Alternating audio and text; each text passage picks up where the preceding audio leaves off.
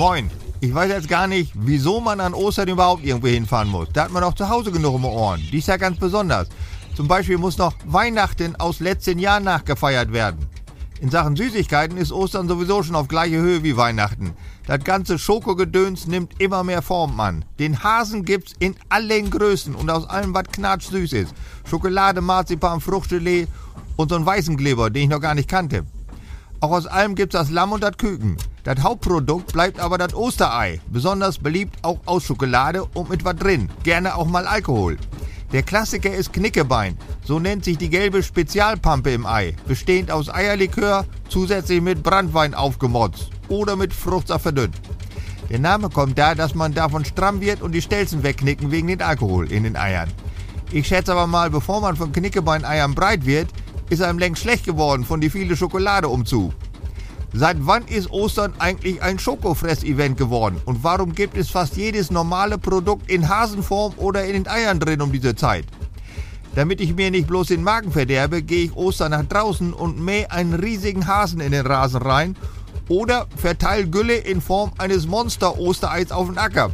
So groß, dass man es vom Mallorca-Flieger aus sehen kann. Als Zeichen der Hoffnung in schweren Zeiten. Wenn man jetzt weder Acker noch Gülle besitzt und auch nicht so viel Schokokram fressen will, kann man sich auch mit den Osterklassikern beschäftigen. Ganz normale Hühnereier färben, im Garten verstecken und Sonntagmorgens von den Blagen suchen lassen. Wenn man keine Blagen hat oder die schon über 20 sind und nicht mehr an den Osterhasen glauben, kann man auch die Eier den Abend vorher im strammen Kopf selber verstecken und dann suchen. Ist auch spannend, weil man sich nicht mehr erinnern kann, wo man sie versteckt hat. Schon vorher muss man Eier ausblasen, falls noch einer weiß, wie das überhaupt geht. Das Ausgeblasene wird mit Brandwein zu Eierlikör gerührt und die leeren Eier mit wilde Muster oder Gesichter von Merkel oder Ministerpräsidenten an frische Sträucher in eine Vase gehängt. Weil man Weidenkätzchen aber nicht pflücken sollte, wegen das ist erste Nahrung für die letzten 20 Bienen, die überlebt haben, hängt man die ausgeblasen einfach draußen ins Gebüsch. Hat man das alles erledigt, dann bietet sich Ostersonntag morgens der klassische Osterspaziergang an. Vom Eise befreit sind Bach und Nüsse oder so ähnlich.